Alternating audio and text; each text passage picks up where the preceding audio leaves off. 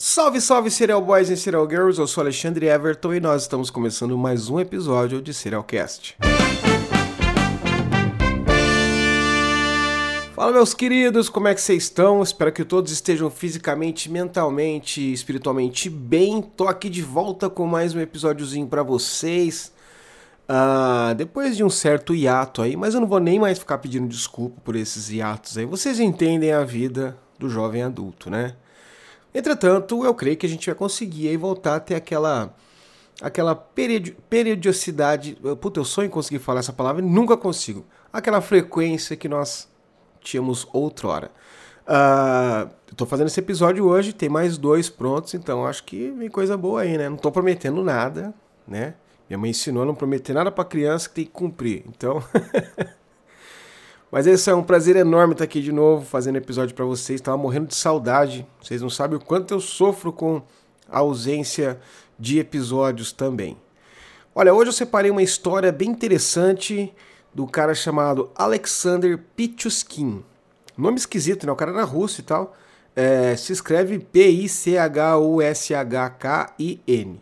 Em algumas fontes está escrito dessa maneira, em outras fontes está escrito com T também.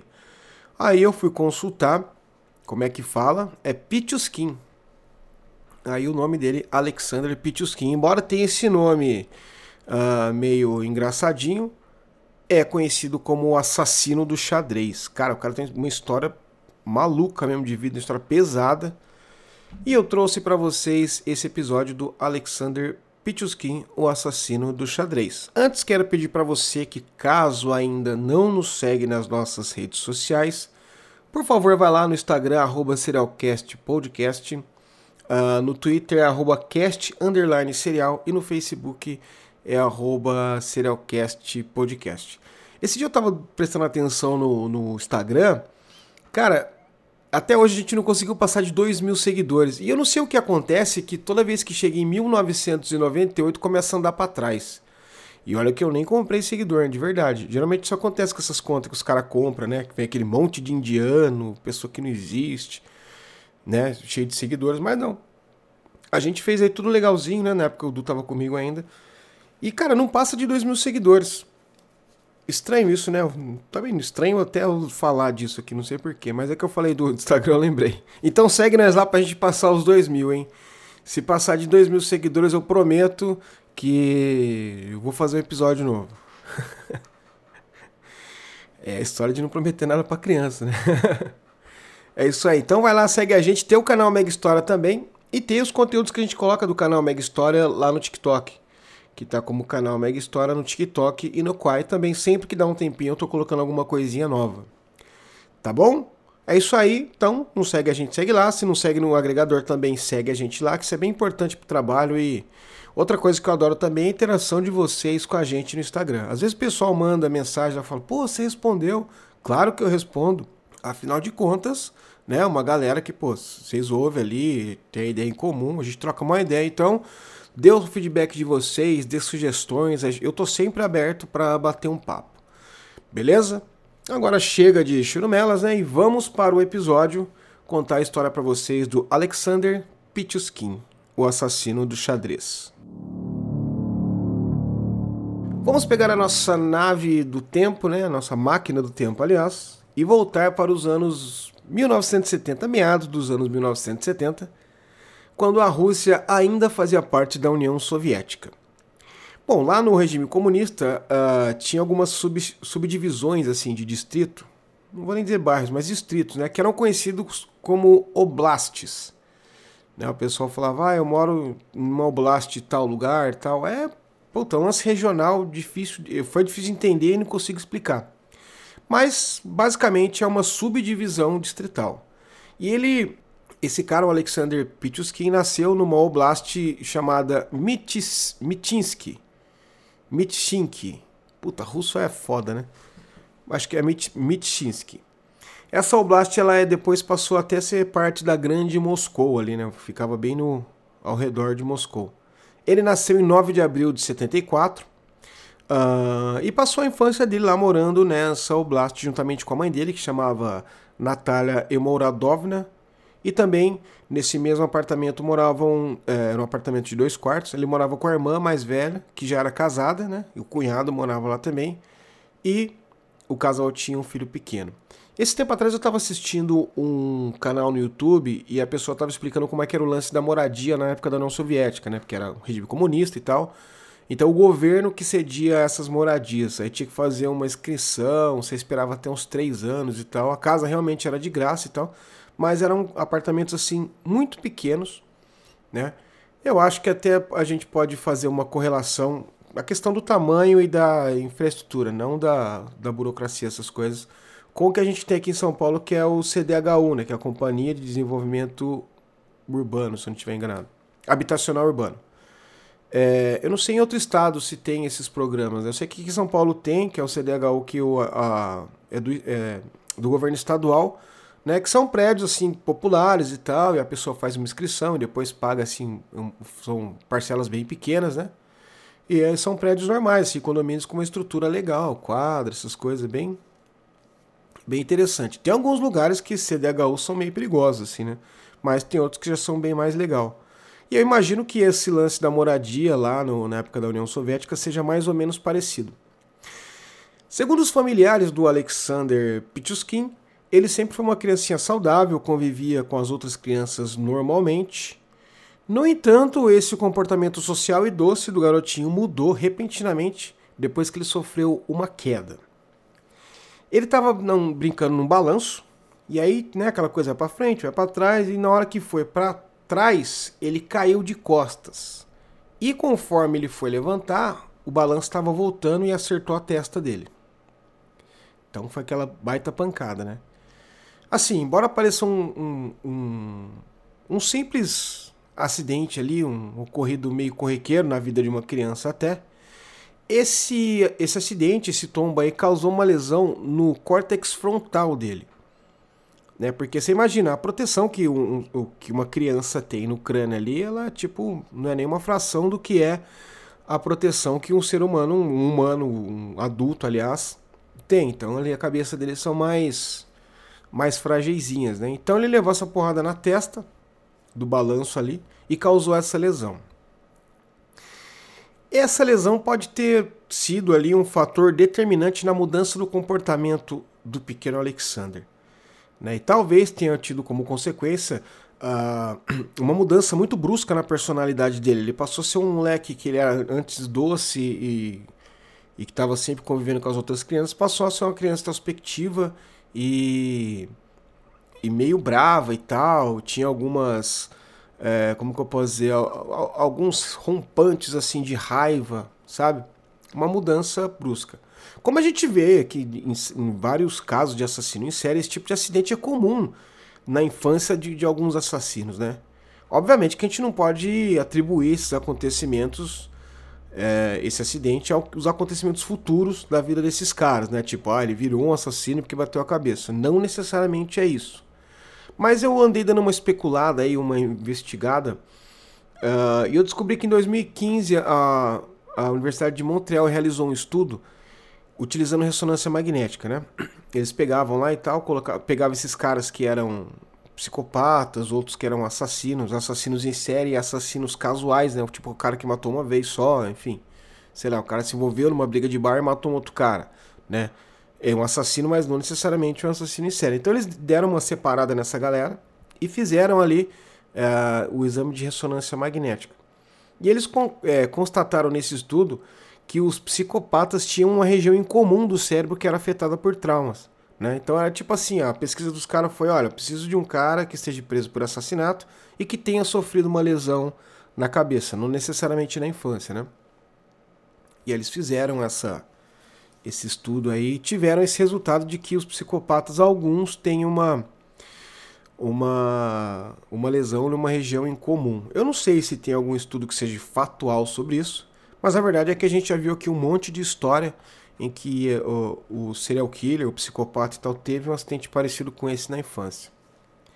Não necessariamente você que bateu a cabeça na infância, na infância vai se tornar um assassino. Bom, vamos lá. De fato, após essa queda, o Alexander se tornou uma pessoa hostil e impulsiva.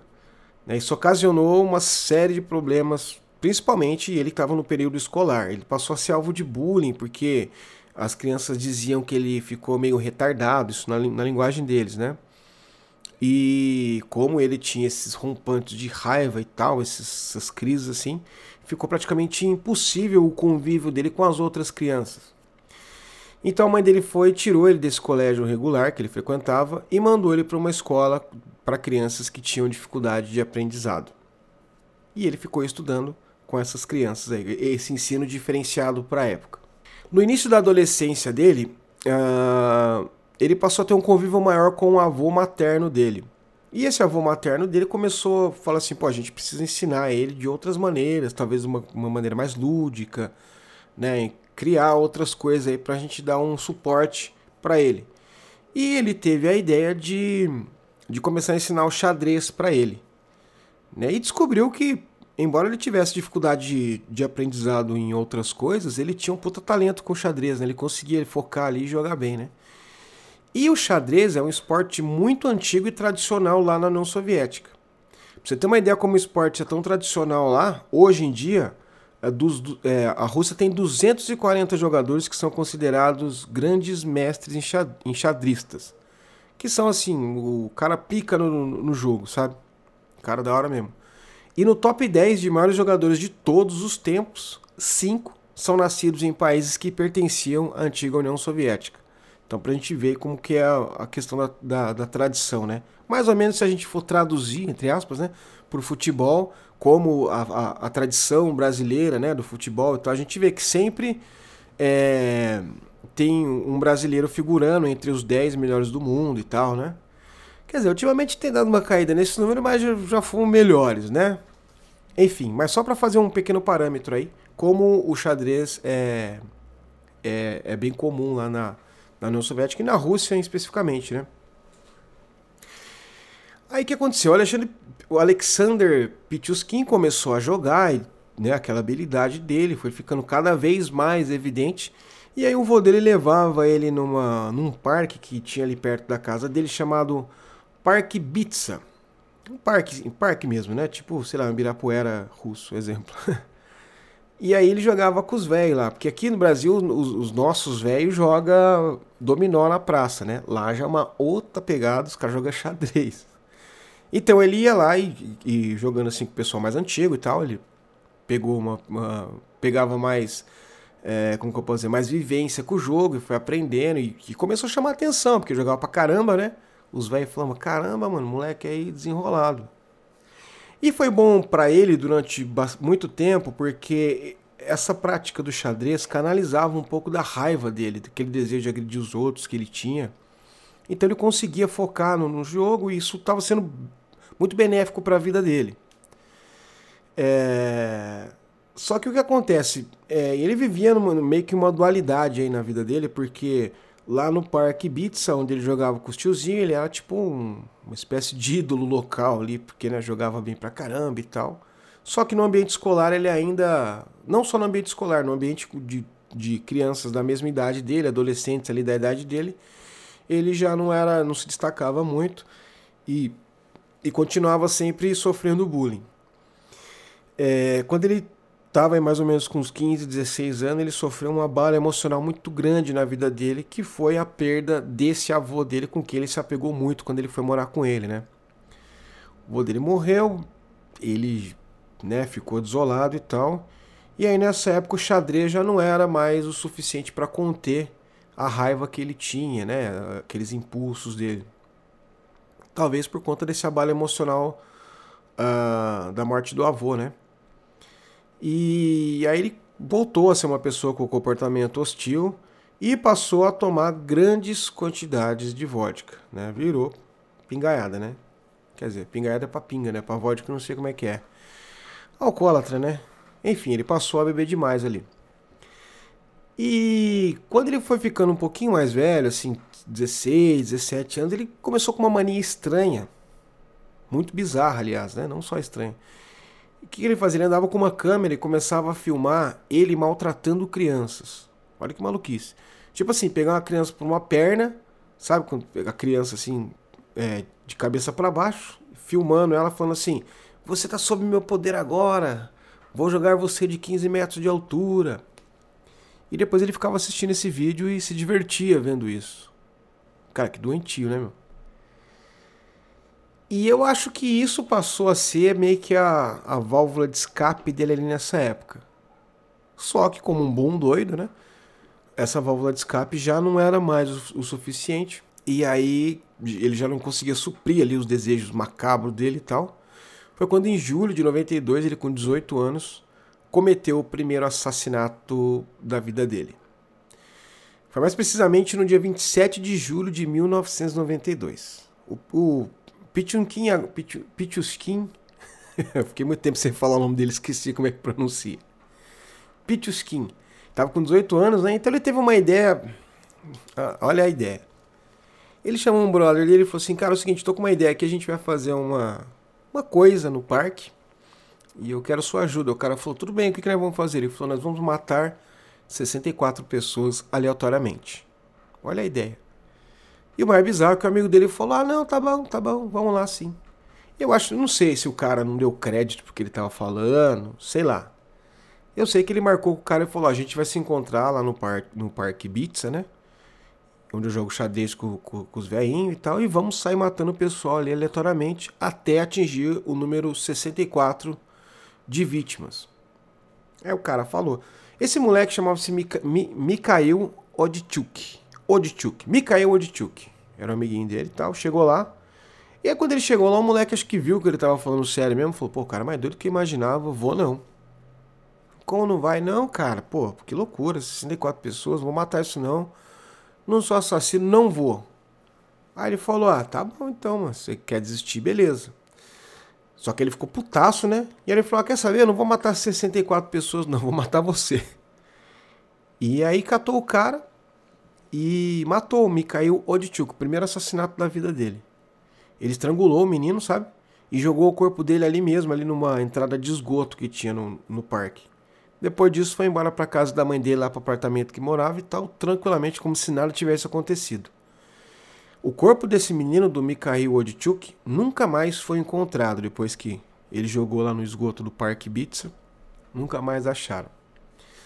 E aí o desaparecimento do rapaz chamou a atenção da polícia. E aí foram investigar e viram que a última vez que ele foi visto com vida, ele estava em companhia do Pichuquim. E aí pegaram ele, e aí que estava rolando e tal, conta aí sua história. Ele falou: não, tava com ele lá no parque, ficou lá tranquilo, eu vim embora para minha casa e nunca mais vi também. E aí, como a polícia não tinha nenhuma evidência concreta que poderia ligar ele no, ao desaparecimento desse menino, o Pichuskin foi liberado e vida que segue. Depois que aconteceu esse assassinato, ele passou cerca de nove anos sem cometer nenhum crime desse tamanho. Até que em 17 de maio de 2001, ele estava novamente lá no Parque Ibiza jogando xadrez com um cara de 52 anos que chamava Yevgeb, puta, Yevgeb Pronin. Vamos chamar ele de Pronin que é mais fácil, né? Yevgeb Pronin. Tava jogando ali, pá, maravilha, ganhou o jogo e tal. Quando terminou a partida, o Pichuskin falou para ele assim, cara, eu vou dar uma voltinha no parque aí, porque hoje é aniversário de morte do meu cachorro. Todo respeito ao cachorro e tal, mas é uma puta historinha, né? é aniversário de morte do meu cachorro e eu gostaria de visitar o túmulo dele. Ela vem falar, tudo bem, né? Onde que é o, o túmulo dele? Ah, tá aí pro meio da floresta aí, vamos lá que eu vou te mostrar. E o cara foi junto com ele. E aí foram andando e tal. Quando chegaram numa parte isolada da floresta, ele, o Pichuchkin tava com uma garrafa de vodka na mão, aí ofereceu pro, pro senhor Pronin, e aí ele tomou, e ele pegou a, a garrafa e deu um golpe na cabeça dele. E aí o senhor Pronin, o amigo do xadrez dele morreu ali mesmo na floresta. E aí ele foi lá e pegou o corpo dele e jogou num, num poço ali, numa. num. tipo negócio de esgoto também. E aí isso aí abriu esse assassinato do senhor Pronin, abriu mais uma série, aliás, abriu a primeira série de assassinatos dele em série.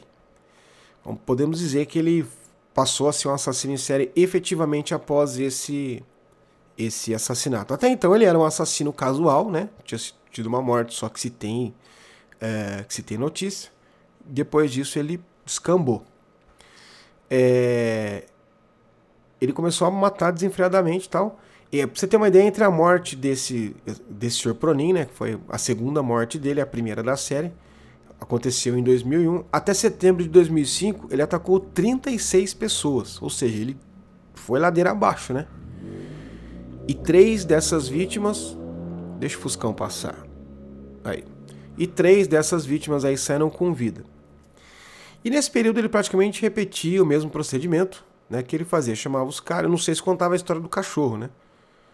Mas ele oferecia um, um gole de vodka, vamos dar uma voltinha e tal. Quando chegava no lugar ermo do parque, ele ia lá e matava a pessoa, batendo na parte de trás da cabeça, ou com uma garrafa, ou com um martelo, né? Passou a andar com martelo ali. Tem alguns casos que ocorreram nessa primeira série de mortes, onde ele apenas empurrou a pessoa no canal ali que tinha para a pessoa morrer afogada. Esse apenas foi foda, né? Eu disse apenas na questão de, de modus operandi ali. Então ele empurrava a pessoa e a pessoa uh, morria afogada. Teve um, alguns casos em que ele foi lá e vilipendiou o corpo, né? Ele empalou assim uma pela de madeira e outra que ele uh, pegou a garrafa, quebrou e fez um monte de corte lá. Enfim, bem bizarro, né? Mas até então não dava para ser visto como um padrão, foi uma coisa meio que ocasional dentro desse modus operandi dele. E aí, nos crimes que ele cometeu entre outubro de 2005 até junho de 2006, vamos dizer assim, uma nova série de crimes, ele passou a usar um modus operandi um pouco mais violento. Não se limitando apenas em, em atacar a pessoa na cabeça, né, com um martelo ou com uma garrafa, mas também depois a pessoa morta ele lá e abrir uh, as feridas e tal, com um caco de vidro, enfim, fazer uma coisa ali bem, bem escrota, né? Das 49 vítimas dele que se tem notícia, 10 moravam ali no mesmo complexo de prédios que ele. Então eram vizinhos, eram pessoas que ele tinha até um certo convívio, vamos assim dizer, que se tornaram vítimas dele. Em junho de 2006, ele marcou um encontro com uma amiga de trabalho chamada Marina Moskaliova, que ela tinha 36 anos na época. O que acontece? Essa Marina ela achava ele meio esquisito, sabe? Ela tinha assim, ela tinha interesse em sair com ele, mas achava ele um cara meio estranho tinha uma certa cisma com ele. Mas mesmo assim ela falou: não, tudo bem, vamos dar um rolê e tal. Mas antes de eu ir, claro que eu vou deixar um bilhete para alguém avisando aqui onde eu estou e tal. E ele avisou, uh, ela fez um bilhete pro filho dela. Tinha um filho, deixou lá e falou assim: Olha, eu tô saindo com um cara chamado Alexander Pichuskin que trabalha comigo. E aí marcou o número dele do telefone lá. E olha só que interessante isso, né? Eu, eu cresci numa, num sistema de, de, de, Assim, pela minha mãe, sabe? De aonde eu for, eu tinha que avisar. Se eu não avisasse, ela fazia um puta escândalo. E esse negócio, ele, tipo, ele doutrina tanta gente que às vezes hoje, depois de velho, casado, eu vou tomar banho. Eu falo, Fer, tô indo tomar banho, tá? No começo, ah, hoje eu não estranho mas no começo falo, pô, mas por que, que você tá avisando, cara? Nem eu sabia por quê, mas era. Cara, isso é muito importante, né? Tipo assim, tá certo. É, principalmente no caso de mulheres, né? Tem que ter a privacidade, quer dar seu rolezinho, aquele perdidinho e tal. Mas sei lá, deixa avisado. Principalmente hoje, que é bem mais fácil isso acontecer com essa parada de Tinder e tal, né? Deixa alguém avisado e se encontra em lugar público, essas coisas, né? Mas pra você ver como isso foi importante no caso da Marina. Infelizmente, esse bilhete não chegou a salvar a vida dela. Uh, o que é curioso também é que o Pichuskin sabia que ela deixou anotado. Inclusive, ela chegou e falou assim: Ah, eu avisei meu filho que estava sendo com você. E eu acredito muito que foi meio que num, numa questão de tipo autoproteção, sabe? Ah, eu vou dizer para ele que alguém sabe que aí ele vai brochar de fazer alguma coisa ruim comigo. Mas infelizmente não foi o que aconteceu, porque ele não deu atenção para isso. Ela acabou sumindo, mesmo com o bilhete lá e tal, ele não poupou a vida dela. O resultado foi que o corpo da Marina foi encontrado no dia 14 de junho de 2006, lá no Pizza Park. E a polícia foi informada pelo filho dela de que ela havia deixado no bilhete, explicando com quem ela tinha saído. O pessoal falou: tudo bem, vamos ver quem é esse cara. Chamou ele. E aí, quando estava interrogando, ele falou: não, não, nunca vi, nem comi, só os falar. Não, não sei de que vocês estão falando, não era eu. Enfim, só que os caras acharam no bolso dele uh, um bilhete de metrô. Ah, então você deu um rolezinho. Nesse dia você estava dando um rolezinho? Beleza, vamos ver com quem que você estava. Quando foram olhar no sistema de câmera, apareceu lá ele andando com a Marina na estação de, de metrô, horas antes do assassinato dela. E aí os caras falaram, meu irmão, foi você mesmo, a casa caiu. Depois de preso, ele passou a contar sobre todos os crimes dele, inclusive levava os policiais até o local e tal, onde, onde ele havia desovado os corpos, né? Ele afirmou nos vários depoimentos que ele deu lá que o que deixava ele quando o pessoal perguntou para ele sobre qual eram as motivações dele matar e tal, esse tipo de coisa, né, fazer o que ele fazia, ele respondeu assim que decidir entre quais as vítimas deles que deveriam viver ou ficar vi ou, ou morrer fazia ele se sentir um deus. E deixou até algumas frases bizarras aí no, nos, no testemunho dele. Por exemplo, essa, abre aspas. Em todos os casos eu matei por um único motivo. Matei para viver. Porque quando você mata, você vive. Fecha aspas. Nexo nenhum nisso, né? Mas enfim, ele que falou. Tem uma outra frase dele aqui, ó. Para mim, a vida, é, é, a vida sem assassinato é como a vida sem comida para você. Eu me senti o pai de todas essas pessoas, pois foi eu quem lhe abriu, pois, oh, desculpa, pois fui eu quem lhes abriu a porta para outro mundo. Maluquice total, né? Agora vocês acham que isso é maluco? Então vamos para a parte mais maluca de todas. Ele alegou que o objetivo dele era atingir a marca de 64 vítimas. O pessoal falou, por quê? Vocês lembram que no começo a, a ideia que ele deu no, no, camarada dele que ele matou, o primeiro assassinato dele, ele falou, nós vamos matar 64 pessoas. E depois ele alegou isso, porque 64 é o número de casas que tem no tabuleiro do xadrez. Olha que simbologia maluca, né? Mas dizem que posteriormente ele se retratou dessa afirmação e falou: não, não, nunca disse que ia parar com 64. E ele falou: se eu não fosse preso, eu não tinha parado nunca. Né? Mas tem essa essa mística em volta do nome dele, né? A imprensa russa, na época que prenderam ele, começou a especular que a motivação dele seria uma espécie de competição macabra com outro notório serial killer, que inclusive tem uh, episódio aqui no Serialcast, que é o Andrei Chikatilo, que era loucaço também, né? E ele foi condenado por matar 52 pessoas e a imprensa especulava de que o, o Pichutkin queria passar o número deles, né? Bom, enfim, ele foi condenado em 24 de outubro de 2007, acusado de 49 assassinatos e 3 tentativas de homicídio. Ele pediu para que o tribunal adicionasse mais 11 vítimas, que segundo ele não haviam sido comprovados, mas ele garantia que tinha matado. Pô, então ele chegou pro juiz falou: não, não, não, senhor está completamente errado, eu nego que eu matei 49, eu matei 51. Não, 51 não, 61, né? Que loucura, né? Enfim, uh, não acataram essa, esse pedido dele, ele foi condenado só pelas 49 mesmo. E essas 49 vítimas renderam a ele uh, a pena de prisão perpétua. Durante o julgamento dele, ele ficou preso numa, tipo uma espécie de gaiola de, de, de vidro, sabe? Uma coisa assim bem, bem chocante, meio Hannibal Lecter mesmo, né? E nessa condenação de prisão perpétua, ele ainda foi condenado a passar os primeiros 15 anos dele em confinamento solitário. Atualmente, ele cumpre, a, a, quase que eu falei igual o Linha Direta, né? Atualmente, ele se encontra aí na sua cidade. Mentira. Atualmente, ele cumpre a pena numa colônia penal russa conhecida como Polar O, que fica na região dos Urais polares. Frio do caralho, né? Bom, tá passando uma temporada no frio para depois ir pro calor, né? Quando morrer vai direto pro inferno lá. Daí vai compensar esse tempo que ele ficou no gelo. É, eu andei dando, dando uma olhada nessa, nessa colônia penal russa, o negócio lá é cabuloso, né? Uh, tem até um site que estava dizendo que hoje não é mais tão como era antes, né? Mas dizem que ela, ela foi fundada nos anos 60 e era na época do regime comunista, era tipo. Era cabuloso, assim, era, era para preso político e tal. Então, assim, aquela história de quebrar gelo na Sibéria é, realmente existia, segundo esse site. E essa prisão de Polar ou lá nos horários polares era uma prisão de segurança máxima. Inclusive, parece que hoje lá só tem. É, quem é condenado à prisão perpétua. Tipo assim, entrou para nunca mais sair, só sai de lá morto, né? Enfim, essa foi a história do Alexander. Puta, cadê o nome? Pichuskin. Alex... Alexander Pichuskin.